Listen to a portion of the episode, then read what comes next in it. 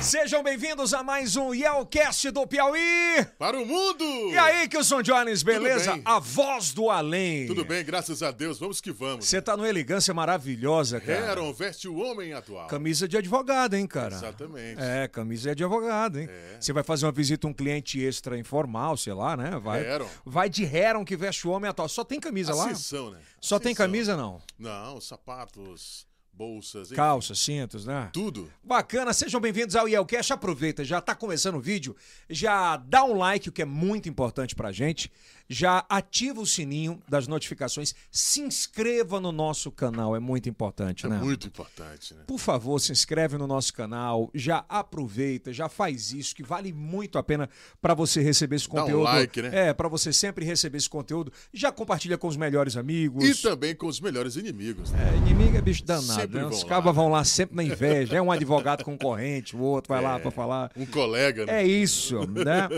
Olha, hoje vamos, vamos ter um bate-papo, uma semana muito especial, semana da OAB, né? Importantíssima a eleição da OAB, a gente dedicou essa semana do Yelcast, até para o esclarecimento para tantos advogados que a gente tem na nossa comunidade aqui no meio norte do Brasil. E bons advogados. Para todo o Brasil. Vai ser uma pauta legal, mas de um jeito diferente. Um né? jeito totalmente Um diferente. jeito. E ao cast de ser. Me dá mais voz aqui, Diozão. Agradecer aos nossos patrocinadores aqui do Yelcast mais uma vez. Agradecer a Noroeste, as lojas que vendem moda. Agradecer à Faculdade de Santo Agostinho, UniFSA. Ao, te- ao Grupo Texas, né? As iguarias do Texas São estão demais, né? maravilhosas. A Maravilhosas. Jupi Alimentos, que em breve vem com o melhor café do Brasil. É. Melhor ca- Café É. Jupi. Tá todo mundo testado e aprovado? Alô, seu Luiz. Medifarma, maior e melhor distribuidora, distribuidora de medicamentos do meio norte do Brasil. A melhor internet do Piauí. Ora, ora, ora, ora. É do Piauí. Para o mundo. E aí, Félix, beleza? Tudo bem, tô tranquilo. Tá tranquilo? Feriado, trabalhando. Feriadão, tô de boa. É, reguloso. É, tá promoção, né, Félix? Até o final do ano, cara. Sim, sim. Faça a sua inscrição. Aliás, faça a sua assinatura, né? Valeu, Félix, a melhor internet do Brasil. Quem mais? A favorita que tá com a gente sempre aqui com os melhores salgadinhos. E é isso. E hoje a gente tem o prazer de receber um dos nomes mais conhecidos, né, sem sombra de dúvidas, do mundo dos advogados no meio norte do Brasil. Atual presidente, tem uma história, enfim, um currículo que fala Linda, né? por si só. E hoje a gente tem o prazer de receber aqui mais conhecido como o Dr. Celso Barros. Uma salva de palmas, seja bem-vindo! Seja bem-vindo. Tudo tranquilo, Celso. Celso? Obrigado. Eu que agradeço, tudo em paz. Tranquilão, cara de meninão, né, cara? tá tranquilo, tá de boa. É, Sorrisão no rosto. Você usa óculos, não usa? Uso, pra De- ler. É, de cara eu vou te dar um presente aqui da Ótica, que é a mais moderna do Brasil. Aqui você tem um voucher de 50% de desconto para comprar o que quiser em qualquer uma das nossas lojas. Sensacional. Maravilha, hein? obrigado. Se quiser presentear para a esposa, né? Claro. É, um óculos diferente da Gucci, Da na- Prada. da Prada. Mulher Fendi, gosta, da né? Fendi, aí você vai. Combinado. Toma uma, né? Claro. Gosta de tomar uma cervejinha, um whiskyzinho? Whisky, Olha, whisky. aqui é um presente da Ibir, que é o primeiro depósito online 24 horas. Esse é um Moscatel Aurora espetacular para você presentear quem você quiser. Obrigado, tanto Opa. presente, viu? É, aqui é presente. Depois, mais. é, é. Aqui é tranquilo, depois que vem confusão. né? Vem os, vem os apertos, vem os Esse é apertos. da Ótica, o primeiro depósito A online. jurisprudência. 24 horas online delivery é, de segunda a quinta, de 10 Nove. da, de 9 da Às manhã, nove da manhã. às 3 Às três. e de Sexta, sábado e domingo, é 24 horas. 24 horas, tá certo. Bom, pra gente começar, quem é Carlos. É, perdão, quem é Celso Barros Coelho Neto? Olha, eu sou piauiense, né, nascido aqui há 48 anos e me considero um homem de bem, né, que sempre está disposto a, a servir a família, aos amigos e viver a vida como ela deve ser vivida. né, de Celso, é bem, é, bem, bem em paz. bem, pai, como é que foi a, a infância? Você nasceu aqui mesmo em Teresina? Nasci aqui, né? Sempre morei aqui. E meus avós também são daqui. Moraram aqui, alguns nasceram em Piripiri, outros em Palmeirais, mas sempre aqui em Teresina mesmo. E até hoje estou por aqui. Nunca é- quis sair do Piauí. Nunca. Como é que foi essa infância aí? Seus pais, como é que eram? Eram de posses ou não? Não, não. Me- Meu pai, é, meus pais, aliás, são servidores públicos, aposentados, concursados, sempre fizeram na linha do serviço público a vida deles e cada um fez o seu caminho pelo concurso, né?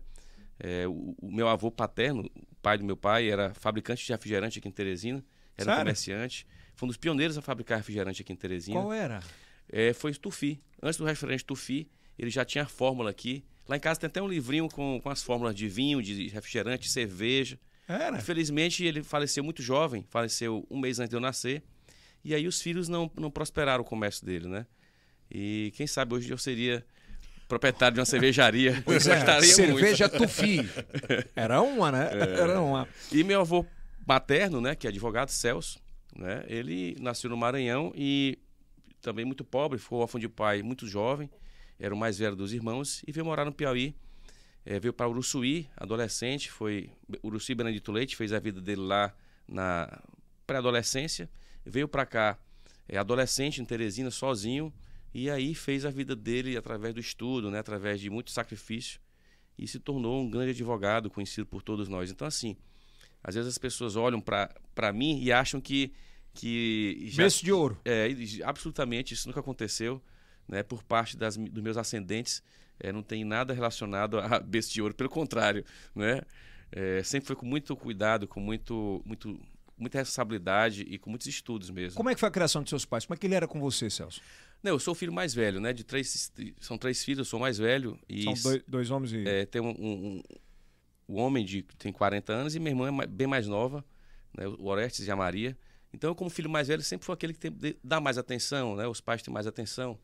E aí estudei no, no Santa Maria Gorete, né? Até onde tinha a quarta série, na época não tinha um ginásio. De lá fui para o Colégio das Irmãs e concluí o terceiro ano no Colégio Andréas. Então, assim, sempre fui, eu acho que um, um filho normal, vamos dizer assim, padrão. não, padrão. não era traquino, não? Não, nem traquino também, nem muito quieto, era normal. Namorador na infância, não? Não, nem muito, nem muito. Eu casei muito jovem, casei com 22 anos. 22, né? mas Então, focava muito nos estudos. Também não muito. Não muito, é, não velho. muito, não. Eu gostava muito de esporte. Não, hoje eu gosto muito de esporte. Era. né? Eu cheguei aqui, vi várias, vários É, a gente gosta aqui também. é, futebol americano, É. UFC, gosto de tudo de esporte. Então isso, isso construiu muito minha vida. no né? esporte, né? Construiu muito minha vida. Apesar de meu pai, que é advogado, aposentado, meu pai é músico, né? Meu pai toca vários instrumentos e eu gosto muito de música, apareceu muita música, mas eu creio que não saiba hoje é, lidar com nenhum instrumento, em que pese eu gostar muito, mas por conta do esporte. O esporte me consumiu sempre muito. Então, ao invés de, de, de, de ensaiar algum instrumento ou de ir para uma aula de Ia música, ia eu ia pro futebol, pro basquete, pro tênis, Fazia tudo essa tudo, parada? era? handball. É? Gosto muito de esporte. Eu sou, eu sou é, amante do esporte. Ainda pratica? Pratico sim. Dá tempo? Não, não dá mais atualmente, né? Até por conta da pandemia. Mas sempre joguei muito Afastou, basquete, né, tênis, futebol. Agora até dois anos atrás, até antes da pandemia. É. Ah, na molecada lá mais novo, quando era. né, né, nesse período, nessa cronologia, como é que era a infância lá? Vocês brincavam de quê? Porque é, um- é uma Era na parada- rua. Era na rua mesmo. Era na rua, é, nas ruas mesmo. Ali, meus pais moraram na Joaquim Ribeiro. Né, hoje até uma loja de moto. A nossa casa hoje foi vendida por uma loja de moto. E depois ali no Jockey, perto da Facide. Ainda moram lá. E ali não tinha nada ali naquela região do Jockey, né? É, era ruas de... Lembro que a gente jogava muito na rua e os pés ficavam cortados com, com, os, com as- os pedaços de, de- de pau, de, de, de- de caco de vidro, de pedra. Então aquela região do Jockey ali era que era estava sendo desbravado no início da década de 80 e jogava bola por ali. Às vezes eu passo nas ruas que hoje já são restaurantes, E faculdades. lembra, né? e lembro, poxa, aqui eu joguei bola com os amigos. e tem era uma- outra, é E outra tem uma parada massa, nessa- naquela época não tinha um WhatsApp, você não sabia local, era muito mais o conceito de cuidar, né? Do pai dizer assim, ó, chega tal hora. é, E o cara ia, dia, né? é. E a gente andava de bicicleta Teresina toda, né? Ia pro Yacht Clube, pro Jockey Clube, pro, pra Classes Produtoras. Então, assim, a gente, quem tinha 13, 14 anos, andava de bicicleta por Teresina toda. Eu fiz muito isso. Né? Atravessava as pontes, né? Hoje, até a gente não vê mais bicicleta na rua. É porque o ladrão levaram tudo também. É, não, E quem anda hoje em dia corre um sério risco. Corre um sério risco. É, vai Eu não louco, tenho né? coragem, realmente, de É, pegar uma bicicleta dá, e sair cara. assim, a- a- Pedalar. né? pedalar. a- Mas deixa eu te fazer uma pergunta. Teus pais sempre, sempre expressaram assim que a única coisa capaz de mudar a realidade era o conhecimento? Sempre, sempre. Ah, eu cresci vendo meu pai estudar, minha mãe estudar. Sempre, sempre, diariamente. Principalmente minha mãe, que, era, que é bem mais nova que meu pai, né? Meu pai eh, já foi meu pai com 30, e- acho que 35 anos. Então, mas minha mãe não. Minha mãe foi, foi, foi mãe muito nova. Então, a minha mãe que estava começando a vida, quando eu já me entendia por gente. Então, acompanhei, acompanhei muito a minha mãe estudando mesmo pelas madrugadas. Quantas horas por dia? Ah, muitas horas, muitas horas. Então eu cresci vendo isso, a mulher em casa, o meu pai já realizado, porque meu pai é bem mais velho que ela, meu pai já realizado, já na época eu creio que já era procurador do estado concursado, já era eh, já já um homem que tinha morado, meu pai morou é, morou em Salvador, morou no Rio de Janeiro, morou nos Estados Unidos. Ele sempre foi um, uma pessoa muito antenada, muito muito cuidadosa com com seu currículo. E minha mãe não, como eu vi ela, ela começando muito essa parte de estudo, né? Estudar, a mulher estudar, na época eu fumava muito. Então era com as amigas varria a madrugada estudando. Então isso me marcou muito. E isso, claro, foi com o tempo eu vi que realmente o ambiente, né, ele influencia muito. Que massa, né? Ela já tinha um empoderamento feminino com muito certeza, forte. Com certeza. Com certeza ela foi aprovada em vários concursos públicos e na época as mulheres eram, elas eram realmente muito mais discriminadas do que hoje. Tu lembra de alguma frase dela de falar sobre estudo, sobre, sobre potencialidade daquilo, que aquilo ia transformar a tua vida e que tu tinha que acreditar naquilo? Ela sempre falou que o estudo é, é, é o melhor caminho. Né? Principalmente minha mãe sempre foi muito enérgica quanto a isso. Meu pai muito mais, mais assim, sereno, mais dando mais autonomia para o adolescente, mas minha mãe efetivamente Então, ela é muito pulso, e- muito forte Esse nisso. caminho da sua mãe, é, ele tinha, ela, ela te influenciou muito, por exemplo, a potencializar o valor da mulher em qualquer meio que você. Com certeza, com certeza. Ela, ela foi entusiasta da, da, da minha parte profissional, né? Apesar de eu ter casado muito novo e profissionalmente, depois de eu ser casado, que eu realmente eu profissionalmente me tornei, né, alguém que pudesse ser mais conhecido, digamos, digamos assim. Mas ela foi fundamental, principalmente na parte de concurso público, que eu fiz muitos concursos e ela foi aquela pessoa que mais me, Incentivou. não vou dizer orientava, não, ela mandava mesmo. Como era? Não era orientar, não, ela mandava mesmo. Vai fazer o concurso. Vem que fazer concurso. Não, mas, mas tem um porém. Quando eu fui fazer vestibular, eu queria fazer para educação física, né? Por Eu conta queria- do esporte. É, eu queria montar uma academia. Eu- é, isso que a gente tem hoje, academia, eu já tinha esse projeto há muitos anos. Caramba! Né? Eu com 17, 18 anos, não, eu quero fazer educação física. Que antigamente tinha que Teresina a academia Força e Forma.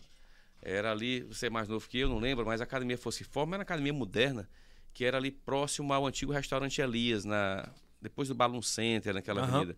E na academia moderna, eu digo, poxa, eu quero fazer educação física para ser um, um orientador físico, um professor E montar e montar uma academia É. bacana, né? Mas eu cheguei com essa história lá em casa e minha mãe disse: não, você vai fazer direito. e aí segui os conselhos dela, as ordens né, dela.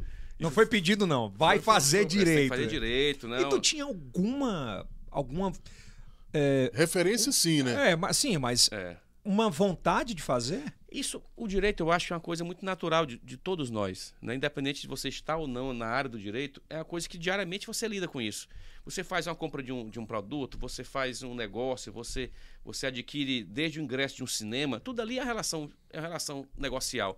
Então o direito está no nosso dia a dia. É eu acho que é diferente, por exemplo, de uma profissão como engenharia, uma profissão como medicina, que você, para ter um contato direto, você tem que estar mais próximo daquele, daquele setor. O direito não. As pessoas comuns, que são mesmo de outras áreas, elas têm acesso direto ao direito. Então é mais fácil de alguém passar a cursar direito ou passar a exercer alguma função na área do direito, porque é uma coisa que está no nosso dia a dia. E antes era bem isso, né? O pai e a mãe ou era direito, ou era engenharia, Ou medicina. ou medicina, É, né? é. hoje Era- mudou um pouco, É, claro. hoje ampliou muito, é, né? deu, um, deu um leque grande. Exato. E quando é que o direito entra na sua vida? Bem, o direito entra quando eu me formo, 22 anos, né? Que aí realmente é, vem aquela história. Agora. Pô, na hora que você casou, velho. É, eu casei, no, eu casei quatro meses depois que eu me formei em direito. Eu, eu me formei em, em agosto, Mas você passou com quantos anos? casei em dezembro, Não, você, você passou para direito com quantos anos? com 17, 18. 18 Caramba! Anos, é. É, me formei com 22. Na semana que eu fiz 22 anos, eu me formei em direito. Já passou direto na OAB? A OAB veio depois, porque a OAB na época tinha dois exames. Em novembro eu passei na OAB, logo em novembro, né? Passou bem, primeiro, de primeira. Mais ou menos. é difícil Foi primeiro, todo mas foi assim quase que. Mas passou. É, passei assim no Photoshop. É. rápido. E aí, quando- esse direito, quando é que ele entra definitivamente no seu dia a dia, no lar, pra bancar conta? Como é que foi essa dificuldade, Na cara? necessidade, realmente. Na necessidade. Quando eu casei, né, tive, fui pai muito novo, fui pai com 22 anos também. E aí, realmente, claro, por mais que exista um auxílio dos pais, mas a necessidade, eu pensar muito no futuro, sempre me fez. já- eu tenho que fazer um concurso, eu tenho que ter algo fixo, né? Eu tenho que ter algo que possa me dar uma estabilidade. E eu acho que o meio que eu estava influenciou muito isso. É, tipo, os caras falam muito de ti assim, ah, mas é berço de ouro, o pai já era muito bem sucedido, o cara É. Se formou. Tu vivia com a grana do teu pai ali ou não? Não, de forma, alguma, era tudo muito, muito regrado. Ele viu? era duro? É, meus irmãos, meus irmãos já tiveram muito mais facilidade. Tem gente que eu. bate, inclusive, em ti sobre isso. Ah, É. Não? Sabe, não, de forma alguma. Sempre tive muitas restrições que eu acho que tinha que ter mesmo, né? Muitas regras, muitos, muitos valores. É, de forma alguma eu, eu. Por exemplo, carro, eu fui ter carro com 20 anos, 19, 20 anos. Já, já estava. É, já estava com terceiro semestre do curso de Direito. E, enfim, sempre fui muito regrado lá em casa, nunca teve nenhum tipo de regalia, até porque a nossa família, ela, ela é muito assim, né? Muito, muito, nós somos, nos consideramos muito simples. Né? Teu pai era muito conservador? Meu pai é, sim, meu pai é. Meu pai é um sujeito é, advogado, mas é professor aposentado, uhum. músico, que eu falei agora há pouco. Então, é aquele um pouco boêmio, mas uma pessoa muito Esse é conservadora, é, muito boêmio, toca um cavaquinho, um violão, Aí, piano, órgão, né? Um dia eu trago ele aqui. Pode vir, vai ser maravilhoso. e aí você casa, cara, e começa. É. E aí, 22 você anos. casa com 22 anos, a esposa com 20, aí você ia agora, né? E aí, o que, que passava pela aí... cabeça, cara? Bem, naquela época era outro Fala, mundo, fala né? um pouquinho mais perto do, do, microfone. Naquela época era outro mundo. Né? Era outro mundo. A internet estava começando. Lembro que, que e-mail estava começando aquele, aquele lance de você mandar um e-mail, né? Tava começando computador, era MX, parece o computador que tinha. A gente comprava o computador, travar mais do que. Né? A internet era discada. Era discada, era um negócio de louco mesmo naquela época. Então, é, era um mundo acho que menos difícil do que hoje. Era menos difícil. Não tinha violência que tem hoje, né? É, não tinha pandemia. Né? Era, outra, era outro mundo. Era um mundo mais fácil de se viver. Mas nem por isso a gente, não, a gente lutou muito para. Eu acho que todo homem tem que ter seu objetivo. Tem que ter suas ambições. Ambição não é que você vá cotovelar alguém, mas a ambição de você ter metas e dizer: se alguém pode, por que eu não posso também? Não é? Então, por que eu não posso sonhar? E o sonho, você não paga nada para sonhar. E ninguém pode proibir de você sonhar. Então, quando você tem isso eh, na sua consciência de que você pode sonhar e o sonho de respeitar você, eu acho que você pode ir até mais longe do que você poderia imaginar. E eu acho que, modesta parte, eu fui mais longe do que eu poderia ir. Dentro da minha timidez, da minha, da minha individualidade, da minha capacidade, eu acho que eu fui até longe acima das minhas expectativas. Para conseguir esse objetivo. É, eu acho que isso é muito importante, né? A gente conseguir até mais do que a gente sonhava. Qual é o papel da sua esposa nessa sua trajetória? Ah, é muito forte, né? Eu acho que a família realmente não é clichê, mas família é a base de tudo, né? Isso, às vezes as pessoas acham que é clichê, fala, fala por falar, mas a família é realmente é a base de tudo. E, e quando você tem uma esposa, uma mulher que lhe acompanha há muitos anos, né? É, nós vamos fazer já 26 anos de casado. É tempo pra caramba. É muito tempo, acho que quase, quase a tua idade, né? É, eu, eu tenho 40, eu tô a 21 com a minha. É, olha aí. É, então, 21 com a minha. Então nós estamos na mesma. É, na mesma vibe é, aí. É. Vibe, é. e, e, então, e o massa é o crescimento juntos, né? O crescimento junto, você sair realmente é, de baixo. Ela também, eu incentivei. Ela, ela é da área de processamento de dados mas eu incentivei muito ela a cursar direito. Ela cursou direito, hoje ela é aprovada no concurso público, ela exerce um cargo público concursado é, na Justiça Estadual. Então, assim, sempre a gente teve essa, essa, esse ritmo né, de, de cumplicidade e de incentivo muito grande, porque enquanto eu estava estudando, ela estava é, cuidando da, da, família, né? E eu estudava muito mesmo. Tipo, quantas horas por dia? Ah, eu cheguei a estudar 12 horas por dia. Né? A média que eu estudava era de 8 horas e 45 minutos por dia. Mas é estudar mesmo, é estudar ali. Se você sai para tomar água, você corta o tempo. Nem saía, velho. É, é, é, é mesmo. É, então, se você vai para almoçar, jantar, corta o tempo. Então, eu tinha um estudo muito organizado, concurso, eu fui concurseiro, e passei nisso, passei em vários concursos, não passei em tantos outros, mas quando você está numa rotina, é, eu comparo muito com exercício físico. Você está numa rotina tão grande que você vai, chega na academia, você consegue levantar todos os, os equipamentos, você consegue fazer tantas horas de esteira. O concurso é mais ou menos assim quando você está tão condicionado que você não sente estudar 8 horas e 45 minutos em média. Ou seja, em média você está de segunda a segunda com esse tipo de, carga horária. E, e, e, tem que ter um foco absurdo, né, Tem que cara? ter um foco, tem que ter até a questão física. Você não pode ter dor na coluna, você não pode. Né? Você tem que ter vários fatores que. que, que o esporte te ajudou nisso? Ajudou sim. E eu nunca deixei de frequentar o esporte, nunca deixei de ter. Eu sempre quis. A vida social. Né? Nunca deixei. Sempre pude conciliar muito isso. Bom, se o dia tem 24 horas, você tira 9 para estudar, sobram 15 Dorme você, um pedaço. tem oito para dormir, sobram sete. Tem muita hora ainda para aproveitar. É. Né? É, é, Will, que a gente faz aqui diferente, porque a gente podia estar tá falando do teu currículo, de como é que é, o que é que você passou, é uma parada totalmente diferente, é muito mais contar essa história. Você passou em quantos concursos, cara? Passei em sete concursos. Sete? É, deve ter feito uns. Deve ter feito uns 13, 14. Quais aí? Eu que eu passei? Eu passei para analista do Tribunal do Trabalho, do Tribunal Regional Eleitoral, do Tribunal Regional Federal, do Ministério Público da União, professor da Universidade Federal, perito da Polícia Federal e procurador do Estado, que é o cargo que eu exerço hoje. E ninguém chega lá e te bota, não. Você vai. E ninguém vai lá, bota, responde as questões. É. Você tem que estar sozinho ali. Pô, imagina, né? imagina, a dedicação de vida que foi para chegar nesse. É, com certeza. Porque é aquela história, na hora H, você que é apresentador. Não é seu pai, não é sua esposa, não é seu filho, não, não é seu cameraman, não é ninguém, é você aqui. Na hora do concurso também é você. Você está diante de um universo, está diante de, de, de, de uma pressão, às vezes insuportável, e o psicológico é muito importante, e é você ali. Uma pergunta, nesse momento que passa mais na cabeça, é, é você ou o contexto de toda a família? Diz assim, isso aqui é a minha oportunidade de mudar é. o meu mundo, de mudar a minha vida, a vida de quem está perto de mim. Era mais ou menos isso que vinha em todos os concursos? Olha, é, o, o, último concurso que eu passei, que foi de procurador, que é o que o carro que ocupou hoje, realmente eu confesso, quando eu cheguei na, na, na última etapa, minha filha tinha estado doente, passou 15 dias internada é, no hospital França Filho, depois foi transferida para o Hospital São Marcos, ela teve um derrame na pleura, uhum. uma pneumonia grave, e eu estudava para a última etapa no, no Hospital São Marcos. Inclusive o médico chegava lá, ficava até envergonhado, que o médico chegava às sete da manhã, eu estava dormindo, no, e tendo estado estudando pela madrugada, né? levava os livros para lá. Mas no nesse, quarto? No quarto, no, na suíte, né? Do Hospital São Marcos. E aí, mas assim, no, no último concurso, realmente, quando eu cheguei, sentei, e depois desse sofrimento todo, sentei e vi que, olhei para a turma e vi, aqui, todos estão iguais a mim, eu tenho condição de ficar passar. Quando eu recebi a prova, e claro, dá uma tremedeirazinha. Dá dá uma tremedeira realmente, você tem que ter que. Eu acho igual você bater um pênalti. Acho é, é mais ou menos assim Pô, é no, na, é final de Copa, né? é, na final de Copa do Mundo, né? Você é. pode bater 100 pênaltis, mas na final da Copa do Mundo você bater um pênalti e ali era na final da Copa do Mundo. Era, era o que você queria? Era o que eu queria, era decisão mesmo. E aí, quando eu li a prova, deu assim uma suadeira, tremeu um pouquinho assim, eu digo, poxa, realmente eu vou passar, eu vou conseguir. E aí foi isso, né? Passei depois no concurso.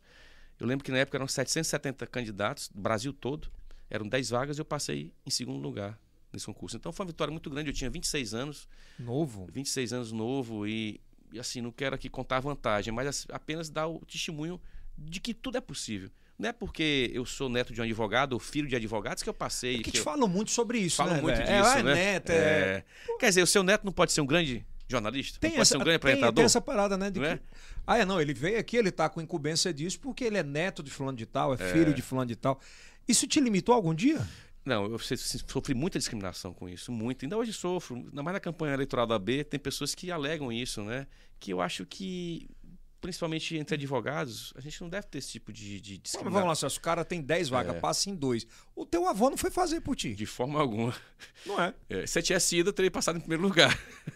Não é? Exatamente. É óbvio, cara. É, meu avô é um cara, é um cara, poxa, ele tem 99 anos de idade, fez agora 99 Pai, anos. essa família meses. vive quantos anos, pelo amor de pois Deus, é. aí, cara? Tem nove, eu tenho, olha, eu tenho 48, eu acho que pelo menos 50 mais à frente eu tenho. Tem que me aturar muito tempo. A gente vai aqui umas mais 50 vezes aqui, viu? Caramba, velho, 99. É, mas ele é lúcido, viu? Tá lúcido. Lúcido? Lúcido, lúcido. Fez 99 anos e 6 meses agora. Ele bebia? Dia 11. Não, sempre foi muito. Tomava uma cervejinha, um uísque e tal. Né? Dizem aí que ele gostava muito de namorar. não sei porque eu não isso posso. Não é de família, não, né? Não, não, não, sei, porque é, não sei porque é dele isso aí. Mas meu avô, é, é, não é porque seja meu avô, mas é um cara assim, acima da média, né? Eu, eu digo assim, que eu conheci um gênio. Né? Meu avô realmente é um gênio. Um gênio que eu digo assim, alguém que fala seis idiomas. Né? Seis idiomas. É um cara que tem uma memória fabulosa, sabe muita literatura, é um, um cultor do português não é? um grande advogado que aquele jurista realmente é aquele jurista realmente a moda antiga, né?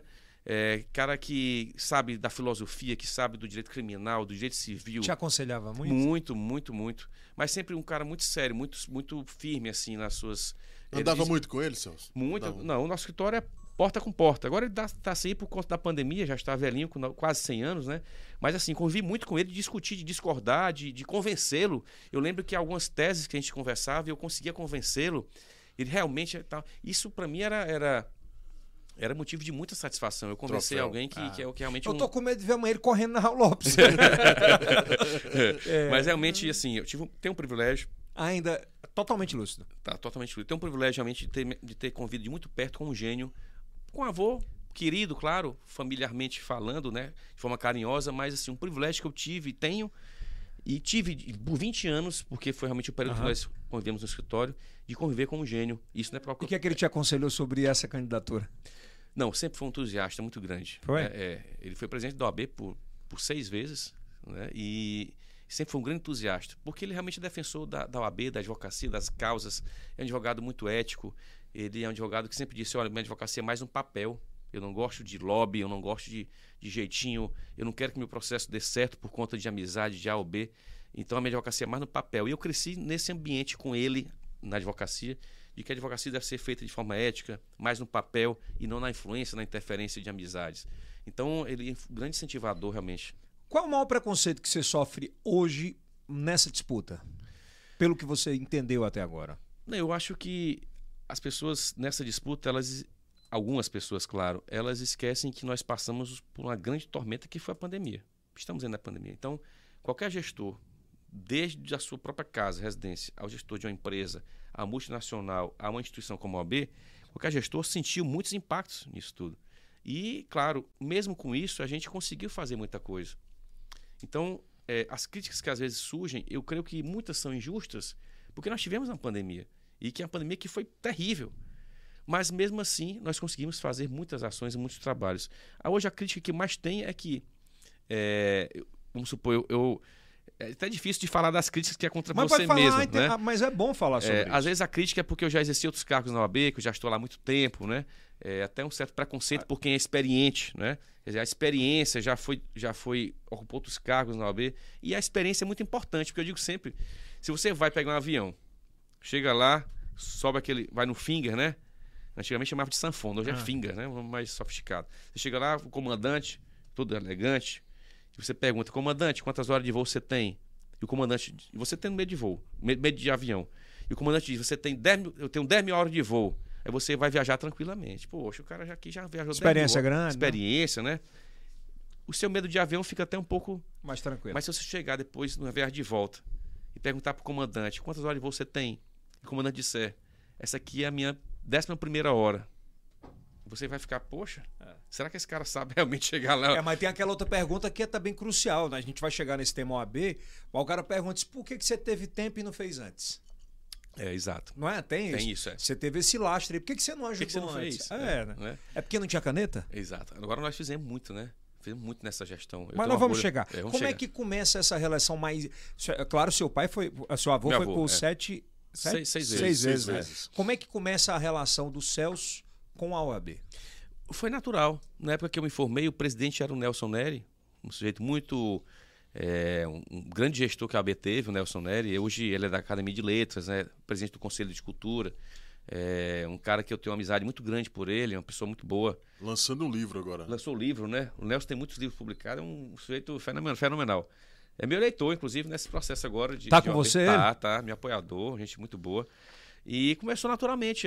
Eu sempre frequentei os eventos da OAB, né? Os simpósios, os seminários. Você vai fazendo amizade com um, faz amizade com outro, passa a ir mais na sua casa. Isso faz com que você, aos poucos, vá querendo participar da atividade política, né? E eu tive uma função muito importante na OAB, há um tempo atrás, que eu fui presidente da comissão de exame de ordem. E naquela época a prova era feita aqui. Né? Era um negócio muito. A gente formou uma comissão de exame de ordem, um negócio é, muito organizado. Né? Então, daí começou realmente a minha, vamos dizer assim, a minha capilaridade política na OAB. E foi te apaixonando aquilo? Foi apaixonando e vendo que aquela instituição, a gente tem que se aproximar dela. A gente tem que se aproximar de onde a gente vai conviver pelo resto da vida. Então, a forma que eu me encontrei, de que eu encontrei de me aproximar da OAB, é, foi dizendo que, poxa, se eu vou ficar aqui sempre convivendo com ela, com essa instituição, eu tenho que me aproximar dela para fazer alguma coisa para ela e para os meus colegas. É, Mas Celso, sabe que tem uma coisa que eu, eu tenho curiosidade de saber, pelo, eu como leigo, não advogado, né? Do outro lado aqui. O que a gente imagina muitas vezes é que quem chega a ser presidente é o passo para ficar milionário. Não, não tem? É, tem. ó, Ele vai Às pegar, vezes. grandes, É. vai pegar grandes contratos. Sim. É muito mais de uma vontade de ajudar a classe ou de se auto-beneficiar. Bem, de- da minha parte, é uma vontade integral de ajudar a classe e a sociedade, porque é impressionante como a OAB ela tem presença na sociedade. Vou te dar um exemplo aqui. Quando veio a pandemia e nós ficamos daquela forma sem saber nem se a gente ligar, acendia a luz Era. com medo, é, qual a ideia que eu tive? E vi, uma, vi uma, uma reportagem que estava com problema de sangue, bolsa de sangue. Nós eu digo eu aqui, vou individualizar, mas porque a ideia foi minha, realmente partiu de mim. Eu, ah, pode falar, tem nós, que falar. Nós contactamos 20, 20 associações de classe, Conselho de Medicina, Odontologia, Contabilidade, para fazermos a campanha de doação de sangue é, para o EMOP. Então vejam a importância que a OAB teve só nesse aspecto aí que eu acabo de relatar. Então a importância que tem a OAB não é só para advogado, é para a sociedade de forma muito intenso.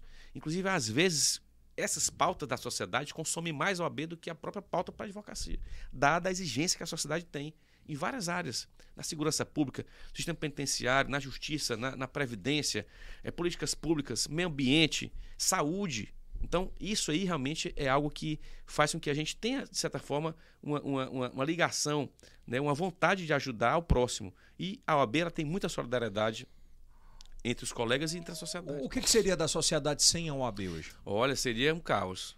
Olha, se você. Sem a OAB, sem os advogados, seria realmente. No geral, estou é, contextualizando. É, seria uma catástrofe. Seria uma catástrofe, porque tudo hoje em dia passa por um advogado. E claro, todo advogado tem a sua casa que é a OAB.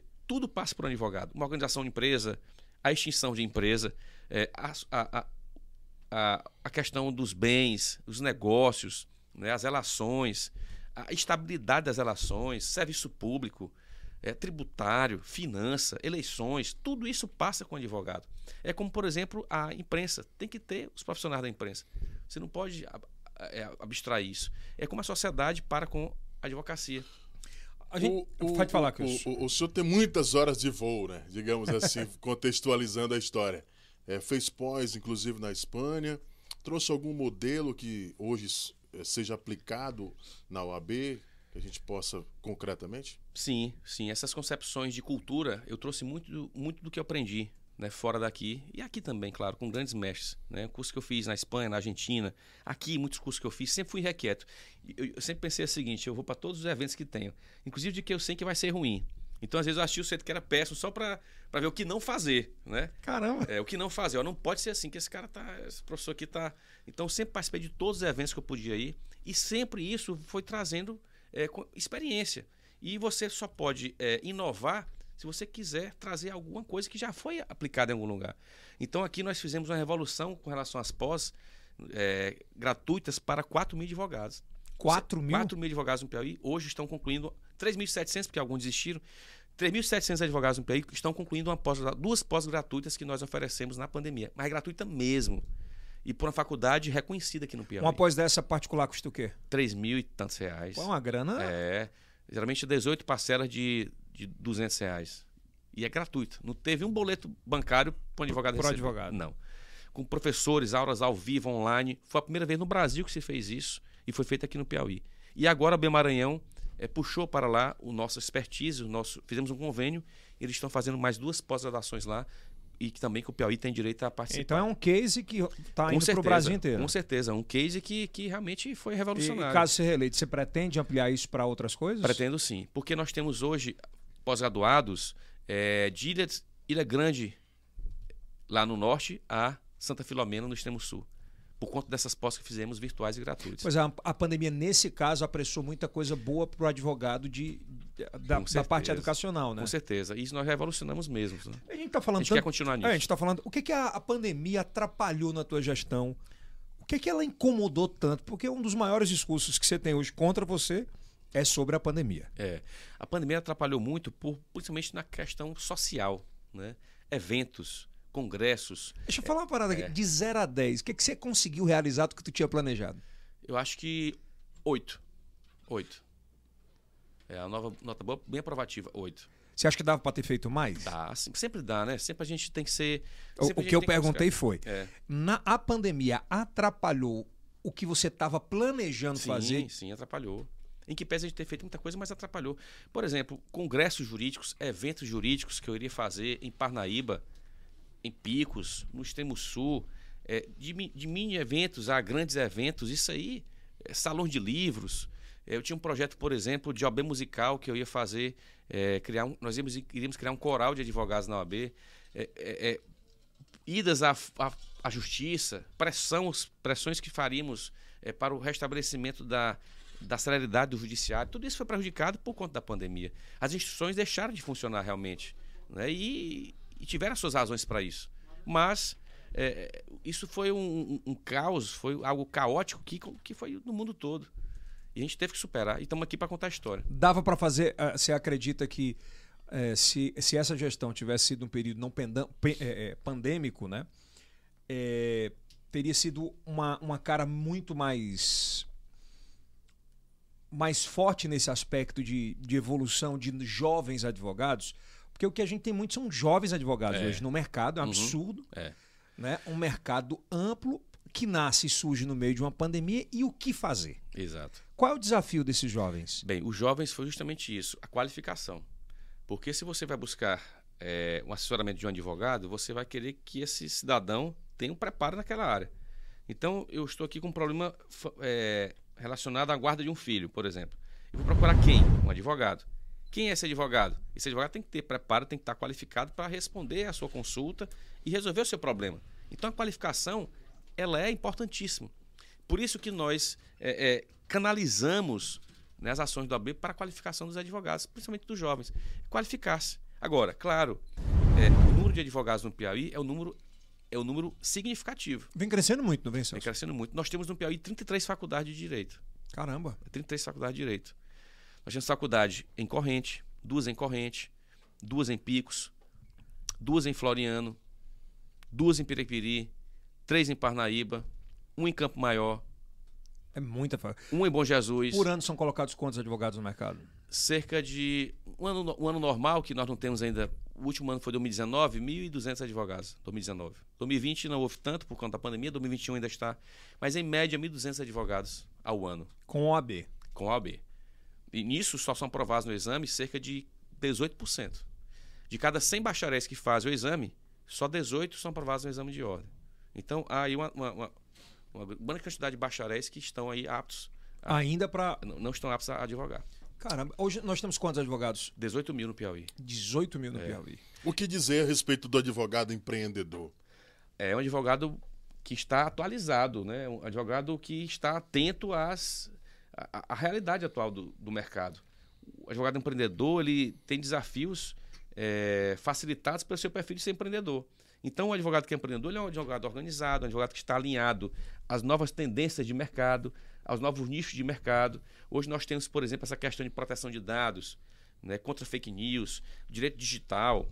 Não, então, essa, essa linha de atuação da advocatícia, que não tinha cinco anos atrás, três anos atrás, é um novo nicho de mercado. E é um bom nicho? É um bom, é um bom, com certeza. Com certeza é uma área muito nova. Inclusive, agora nós temos um projeto na AB de fazer a primeira pós em direito digital do Piauí. Olha aí. Quer dizer, advogados expertos nessa questão. Gratuito? Possivelmente, possivelmente gratuito. Possivelmente gratuito. Exclusivo, hein, que o senhor é. Johnny? Exclusivo. Possivelmente gratuito. Doutor Celso. Porque é uma, área, é uma área nova, realmente. É, total. É uma, é uma área que, inclusive, é, eu confesso a minha ignorância, porque realmente é uma área ultra moderna, né? uma área que realmente está despertando interesse de muitos advogados, notadamente os jovens advogados. Porque a, as redes sociais hoje elas pairam em todas as áreas antigas da OAB. Exato. É a política, é o, o a advocacia é, institucional, tudo passa pela rede social. Tudo e às passa. vezes você fica meio que refém, não sabe Exatamente. o que fazer, é. como proceder. É. Então a expectativa é que você crie um após com a galera. digital. Antigamente, como é que a cabeça informa, informava para os advogados? Eu peguei essa época. É, chegava um jornalzinho, tantos e tantos meses chegava um jornal, uma revistazinha, um jornalzinho com os informativos da OAB. E você ficava às vezes ansioso para receber aquilo em casa, nos correios, uhum. né? Hoje não. Diariamente você acessa o Instagram, acessa o site, você tem as, as, as informações da ordem, né? Tu pensa em criar uma, alguma, alguma plataforma específica para o advogado do Piauí na OAB ou já está criando isso? É, eu acho que nós temos YouTube, né? nós temos já esses canais. A tendência é que a gente vá sempre se modernizando. Né? Nós temos uma comissão de direito digital, uma comissão de direito eletrônico, com, com, com um pessoal advogado, um pessoal que entende muito dessa área, um pessoal que realmente é inovador. E a gente confia muito nisso, né? porque hoje a justiça, em boa parte, ela é virtualizada. A justiça do papel ela está se extinguindo com o tempo. Então tudo é hoje é virtual. E o advogado tem que estar adaptado a isso. A gente está falando em evolução de time, né? evolução de conhecimento. E antigamente um advogado do interior para vir para cá, e se ele quisesse alguma coisa, ele tinha que vir é. para a capital, né? Exato. Essa interiorização da OAB, a gente tem exemplos espetaculares como Esperantina, São João do Piauí. Qual é o papel desse tipo de interiorização da, da, da OAB? Né, do, dos canais da OAB no interior na sua gestão, o que é que você não conseguiu fazer que ainda se pretende fazer caso reeleito? A gente interiorizou muito a OAB, a gente reformou várias sedes, fizemos sedes próprias Porque também. as sedes eram, uma, eram umas vergonhas, Pois né? é, tinha lugar que era totalmente insalubre mesmo. Era melhor até ter fechado antes. Então, não, nós, nós realmente fizemos sedes novas em várias cidades. Campo Maior, Bom Jesus, Valença, São Raimundo, Esperantina, São João, Oeiras, Piripiri. É, iniciamos um clube em Floriano, fizemos uma área de lazer em Água Branca, reformamos outra sede em Parnaíba. Enfim, é, essa interiorização é muito importante, porque o advogado vê ali a presença da instituição. E não só advogado, mas as pessoas que estão lá. Por exemplo, nós criamos a subseção de São João do Piauí e de Esperantina. Isso é importante para os advogados ali? É. Por quê? Porque ele tem ali a sua instituição presencialmente. Né? Ele pode ir lá na sua casa, ele pode ir, ter um porto seguro ali na sua região para quem se dirigir. E diminui a distância daqui de Teresina. Então, quando a OAB está presente na cidade, ali atende a, a advocacia, mas também a sociedade. O cidadão se sente até mais seguro em saber que ali tem a OAB e que as autoridades, outras, não podem fazer o que querem. Elas sofrem realmente ali, com a presença do OAB, uma certa limitação no dia a dia. Isso serve também de efeito pedagógico né, para todas as pessoas, toda a sociedade daquela região. E nós temos plano de fazer mais ainda no interior, criarmos outras regionais. É uma meta? É a meta. Nós queremos criar mais cinco, pelo menos cinco regionais. Quais seriam essas regionais? Seriam Altos aqui, vizinho, Piracuruca, Simplício Mendes, no sul do estado, Paulistana e Simões. São cinco regiões que realmente, até por questões geográficas ou populacionais, precisam Seriam ter. casas dos É, advogados. seriam regi- outras regionais. Né? E o, o conselho de classe no Piauí que mais tem sedes é a OAB. Nem outro conselho de classe tem sedes, É tem mesmo? presença que tem a OAB no Piauí. É. Nós temos 15 regionais. O que chama a atenção nessa decisão da OAB, nessa eleição da OAB desse ano de 2021, que está parecendo eleição para governador. Vamos ser honestos, né, Kilson? Com certeza. Há um engajamento. Eu nunca vi um engajamento tão grande como a gente tem visto. O porquê dessa politização dessa eleição da OAB? Bem, eu confesso que as eleições é, Você ganharam... tomou um susto, assim, pelo É. tamanho que ficou? Sim, porque eu acho que as discussões têm que ser mais nas ideias, né? E nessa campanha realmente houve e há uma disseminação muito grande de fake news, né? de, de, de informações desabonadoras. Tem? Isso é, tem sim. Tem muito ódio? Tem muito ódio, né? E, e, assim, eu, eu estranho realmente, pela minha experiência, a que ponto chegou isso. Porque não é de interesse de ninguém nós disseminarmos é, informações desabonadoras. Quanto mais a gente eleva a instituição, mais ela vai ser respeitada pela sociedade. Então, de certa forma, é, nos preocupa muito. Por quê? Porque nenhum dirigente da OAB tem remuneração. Nós não temos gratificações. Você falou de governador aí.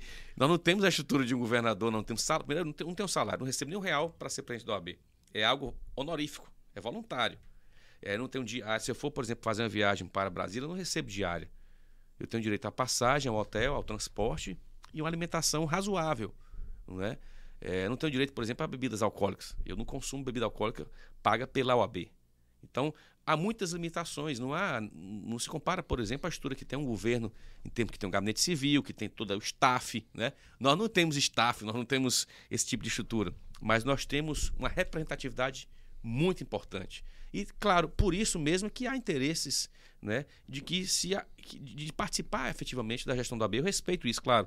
Mas é, uma coisa é você lutar para conquistar espaços na ordem, dirigir a ordem, mas outra coisa é você é, ter algumas informações que desabonam tanto quanto a instituição. A vaidade atrapalha um pouco a ordem?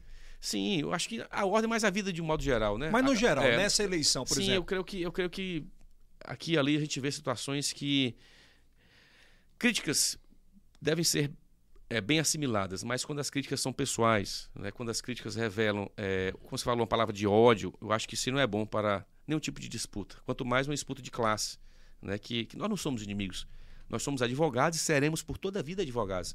Não é partido político que é A contra B, B contra C, não, nós somos pessoas dentro de uma corporação e ficaremos pro resto da vida nela. Eu quero continuar na OAB, independentemente de ser presidente ou não, tendo amigos, tendo pessoas que possam é, conversar, que a gente Ah, possa. Tu acha que estão levando mais pro ódio, assim, de uma disputa de Às Flamengo vezes- contra Às Corinthians, vezes, às vezes é. Flamengo versus Vasco, assim, tá Sim. valendo tudo? É, às vezes acontece isso, sim. Isso, isso te magoa? Magoa porque eu, eu me considero uma pessoa do bem, né? Eu me considero uma pessoa do bem. Eu acho que eh, jamais eu persegui alguém, jamais eu fiz algo para prejudicar alguém. Erros acontecem em toda gestão, Errar é humano. É bacana você admitir isso, sabia? claro, claro. Porque você, não, você sai de um pedestal de, ah, eu nunca errei, nunca... Não, a gestão é feita de erros e de acertos, faz parte. Né? Os erros devem ser criticados, devem ser buscados as suas revisões, os seus, né, eliminar os erros, faz parte. Sendo reeleito, você seria muito melhor como presidente? Com certeza, eu acho que sempre a gente está evoluindo. Aqui é a evolução da sua vida, da sua trajetória. Uhum. Né? Aqui é a evolução. Com certeza, o ano que vem estará melhor. Se Deus né? quiser. Na sua gestão 2022, que aqui é uma gestão, É, né? Você é um gestor. ano é uma gestão, não é? Você é um gestor. Então, a nossa gestão, eu tenho certeza de que nós faremos, faremos muito mais e, e oxalá sem pandemia. Porque, É. olha, não é, não é brincadeira, não é, não, é, não é desculpa, mas você enfrentar uma pandemia é, com a crise que nós enfrentamos, sem ter dinheiro para pagar os funcionários da OAB, é, a justiça fechada, a advocacia sofrida, a sociedade, um preso que não poderia ter contato com seu advogado, é, para despachar um processo de uma liminar, a justiça fechada, os bancos com problema para atender os clientes e os advogados, enfim, um caos. E de repente, é, isso é colocado na sua, na sua mesa. E aí? Na sua conta, Na né? sua conta, e aí? Eu Falo muito assim, ah, mas por que, que o Celso não correu atrás de ter mais juízes nas comarcas? Ah, esse problema, no meio de uma pandemia. Ah, não, ele devia ter colocado mais juízes. Você recebe muito essa crítica. Recebo. Inclusive, às vezes, as pessoas confundem a eleição de presidente da OAB com a eleição de presidente do Tribunal de Justiça. né? Como assim? Porque isso é, escapa da competência da OAB. Não é tua competência? Não, a competência que a gente. A competência da OAB é de exigir, de solicitar minorias, De pedir, de cobrar. de fiscalizar. Mas isso não é da noite para o dia. Esse é um processo que já vem de muito tempo. O judiciário piauiense estadual ele tem problemas crônicos de muito tempo, de décadas. E nós estamos apenas há dois anos na OAB. E nesse período teve pandemia. Mas estão querendo colocar no teu colo. Eu estou tirando, boto no colo de outras pessoas. E as nosso, não. audiências? E as audiências virtuais? As audiências virtuais têm sua vantagem. Você falou um, um ponto interessante, o advogado de corrente. Ele não precisa vir aqui ao tribunal para fazer a sustentação oral. Ele falar do corrente com o link, ele não precisa vir É, para a cá. pandemia apressou isso. né? Apressou isso, né? Isso é importante. Agora, há necessidade de ter a presença humana do juiz. Assim como tem a presença humana nossa aqui, tem que ter do juiz com a parte. O juiz com o jurisdicionado. Ele tem que olhar olho no olho com o jurisdicionado. Ele não pode ser só virtual. Então, o juiz tem que estar na comarca.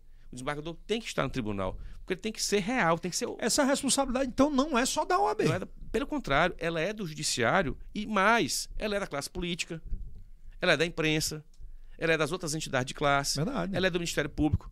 Não é somente da OAB. A OAB tem, tem responsabilidade? Tem. E por que, que tem que dizer que a Cuba agora é sua? É Porque botam para eleição isso, né? Botam esse É? problema na eleição. Como se nós fôssemos. E não é, dava pra ter falado antes isso, não? Dava para ter falado, mas é que tá. Às vezes a circunstância, né? Ela faz com que se revelem é, problemas que na realidade foram ocasionados por outras circunstâncias. Né? Essa questão do Tribunal de Justiça é um problema histórico. Histórico. E então não é da agora. E não, se vai, não vai ser resolvido em um ou dois ou três anos. Não vai. Vai não. Porque Essa questão- morosidade, cara. Eu tenho uma, por exemplo, tenho uma ação e de um lado para outro são oito meses, É. nove meses, dez meses. Quando é que o brasileiro vai entender que isso vai agilizar? Já existem alguns setores do Brasil, alguns estados do Brasil, que a justiça está é, em, bom, em bom andamento. Nós temos tribunais e temos áreas que já estão em funcionamento. Nos que tange ao Piauí, nós temos a justiça do trabalho que funciona, tem boas, boa celeridade. A justiça federal já foi um tanto quanto melhor, mas ainda é uma justiça razoável. E nosso gargalo é a justiça estadual. Você pergunta, por quê? É uma questão histórica. Por exemplo, concursos públicos. O tribunal passou a fazer concurso há pouco tempo atrás, para muitos cargos.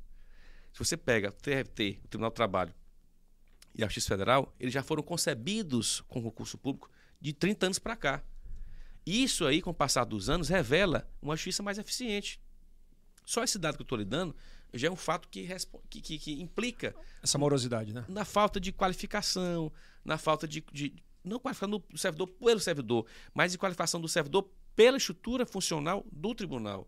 Então, isso, com o passar dos anos, revela essa morosidade e esse distanciamento do tribunal, da justiça, daquele cidadão, porque a justiça é feita para o cidadão.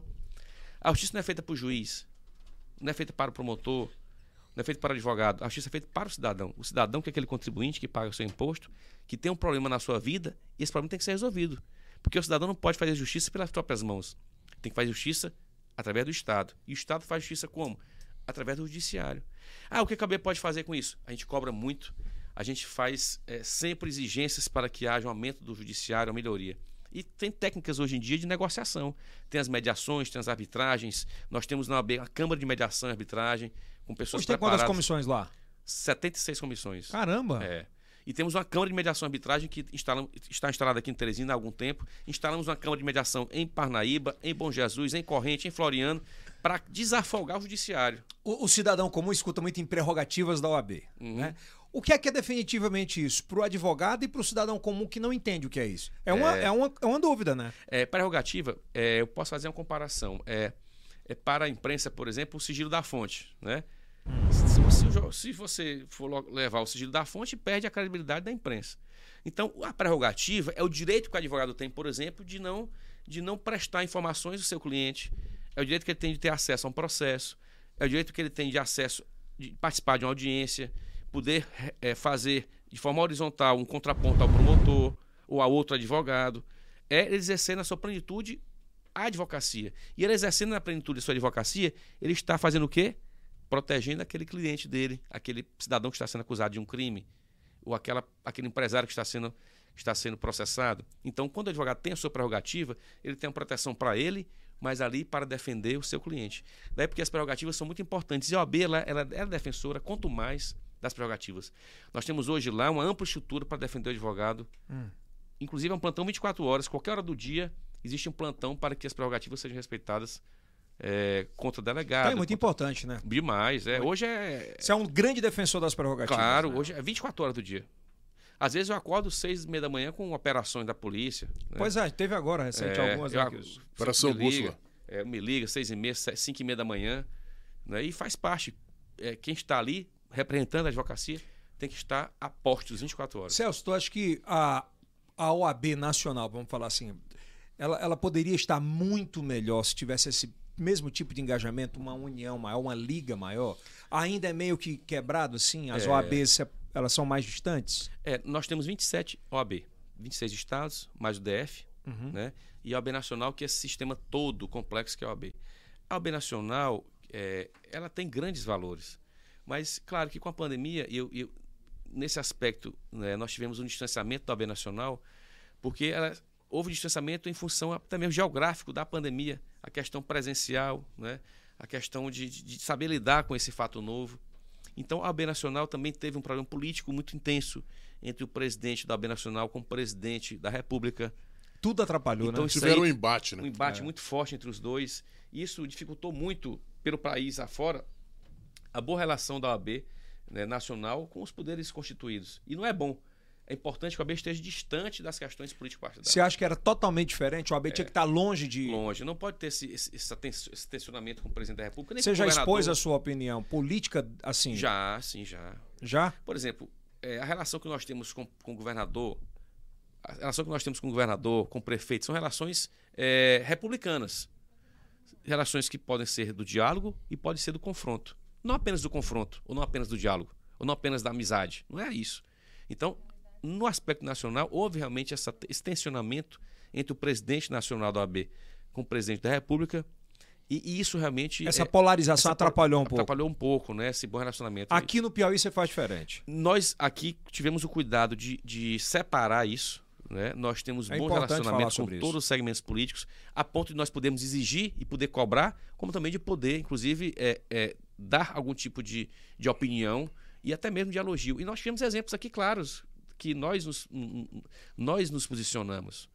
Eu vou dar um exemplo. No caso da eleição do Tribunal de Contas da, do Estado, que a Assembleia escolheu um conselheiro, nós fomos a única voz que se posicionou contrária à indicação de um deputado.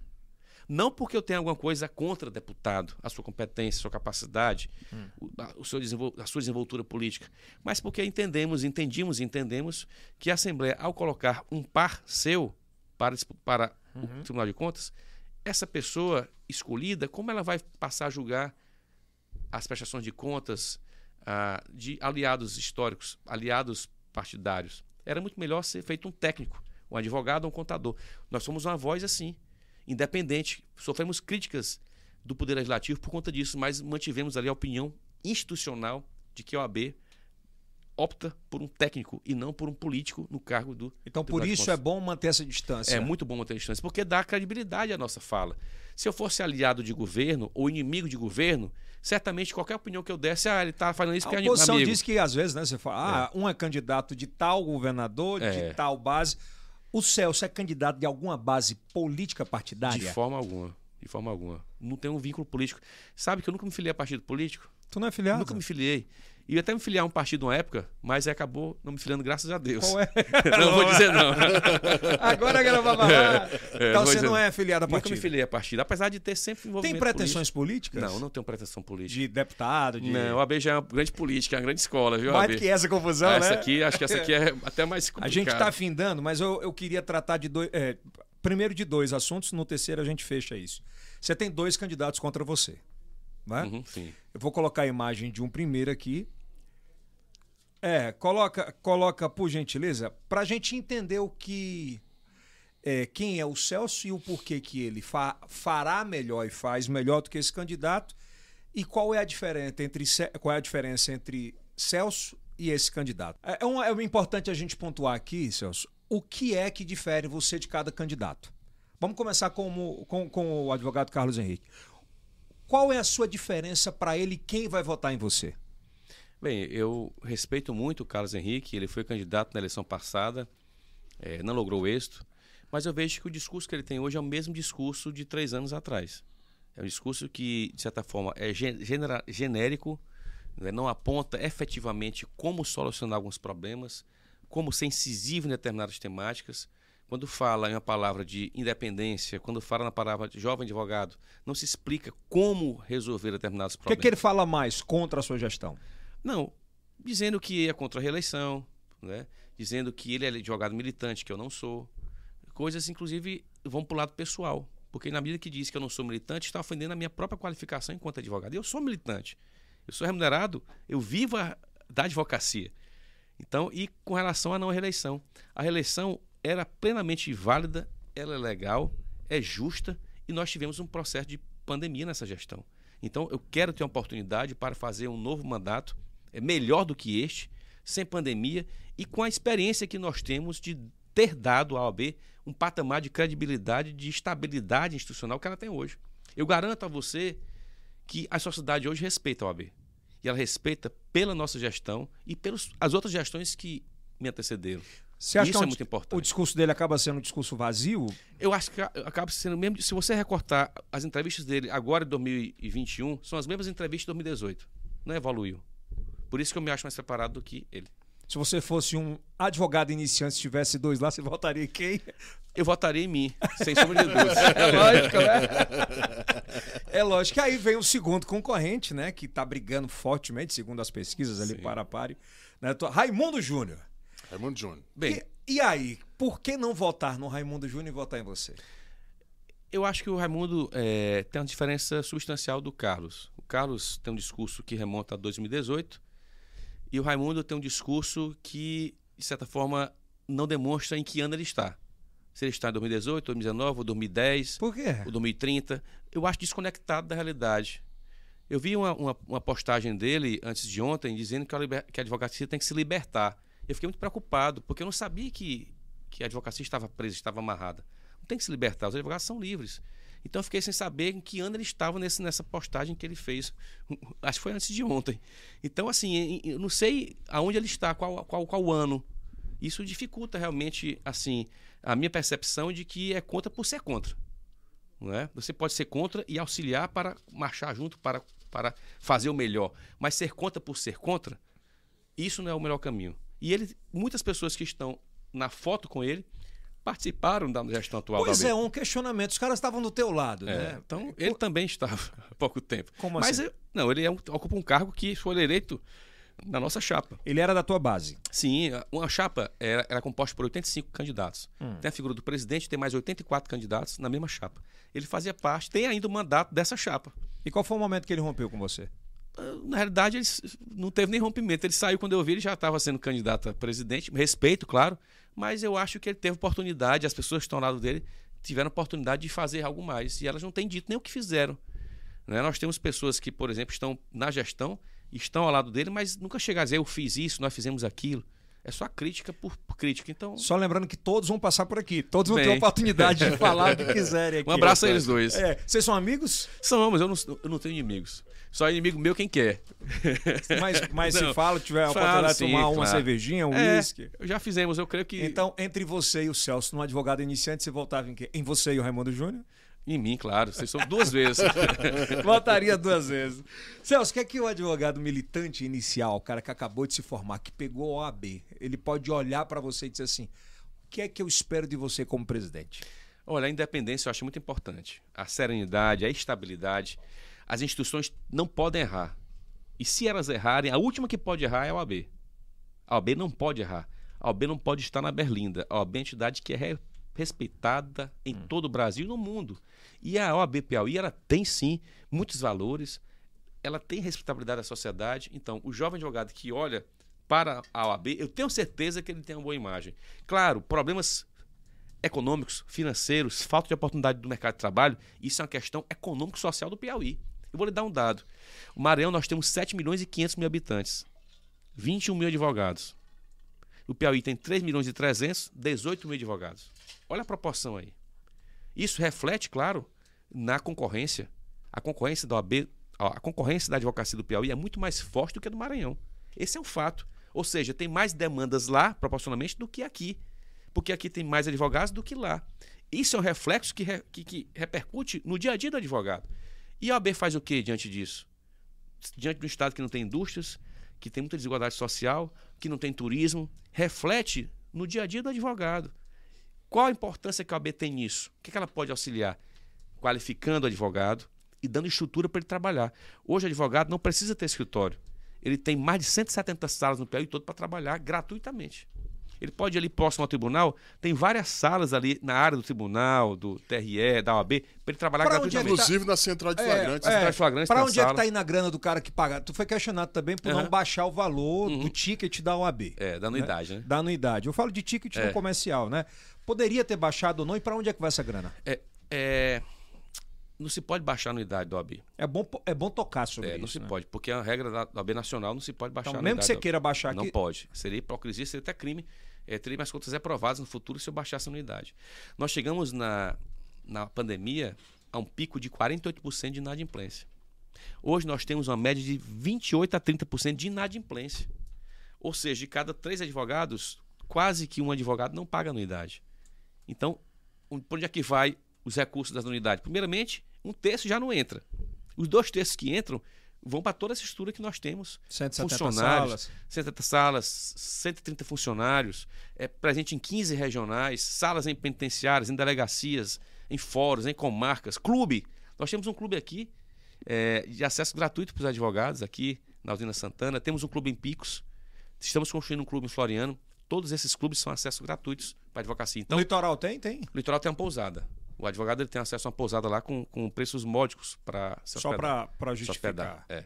E pretende fazer alguma coisa de lazer para o advogado no futuro? Sim, nós Caso temos um, reeleito? nós temos um projeto de fazer um clube da OAB em Parnaíba, de fazermos aqui no clube da OAB aqui uma melhoria significativa com parque aquático, né, com ampliar os campos de futebol, concluir o clube de Floriano. Ah, temos muitos projetos aqui no Piauí para a OAB Piauí e certamente Deus vai nos beneficiar, nos dar essa oportunidade de ser mais uma vez presidente da OAB. E para fechar, como é que tá a cabeça para essa semana de eleição? Ah, tá tranquilo. eu sou muito calmo, viu? Eu- e, assim, eu- acho que a eleição do AB, apesar de ter tido muito tensionamento, é um momento de você curtir também o momento. De você curtir, eu gosto de curtir também o momento de, de saber que a gente está ali é, liderando tá pessoas. dormindo quantas horas por dia, velho? É, eu durmo um pouco, umas quatro horas por dia, cinco horas. Mas assim, é um momento, é um momento bacana que você se sente é, liderando pessoas. É massa, né? né? Faz novas amizades, as pessoas passam a ter mais consideração a você. Então, Consegue enxergar também que não era para estar perto? ah, sim, a gente tem essa. Hoje, a, percepção que a gente vai tendo com o passar dos anos, com a experiência, né? A gente vai vendo, às vezes, que. Confiou em pessoas erradas? Como? Confiou em pessoas Sim. erradas? Eu acho que na vida, eh, realmente, eu tive, nesses últimos anos, muitas decepções. Mas eh, essas decepções, essas frustrações, elas sempre. A gente tem que ver o lado positivo. A gente passa a dar mais valor aos amigos, realmente. Os amigos se, só se tornam mais fortes, mais próximos quando a gente se decepciona com os falsos amigos. Então, na vida a gente tem que levar por esse lado. Eu não, eu não procuro, não, não costumo sofrer por decepções e por frustrações. Eu acho que por isso que eu vou ver muito tempo. É, eu tô vendo, se eu voltar com 99. pra gente fechar, peço o voto aí do advogado. Bem, eu queria pedir o voto dos seus amigos, inclusive. Advogados? advogados, seus amigos advogadas. E, claro, dos que estão nos assistindo aqui nesse ambiente muito bacana. Espero que você tenha gostado. Gostei demais. Experiência boa? Muito boa.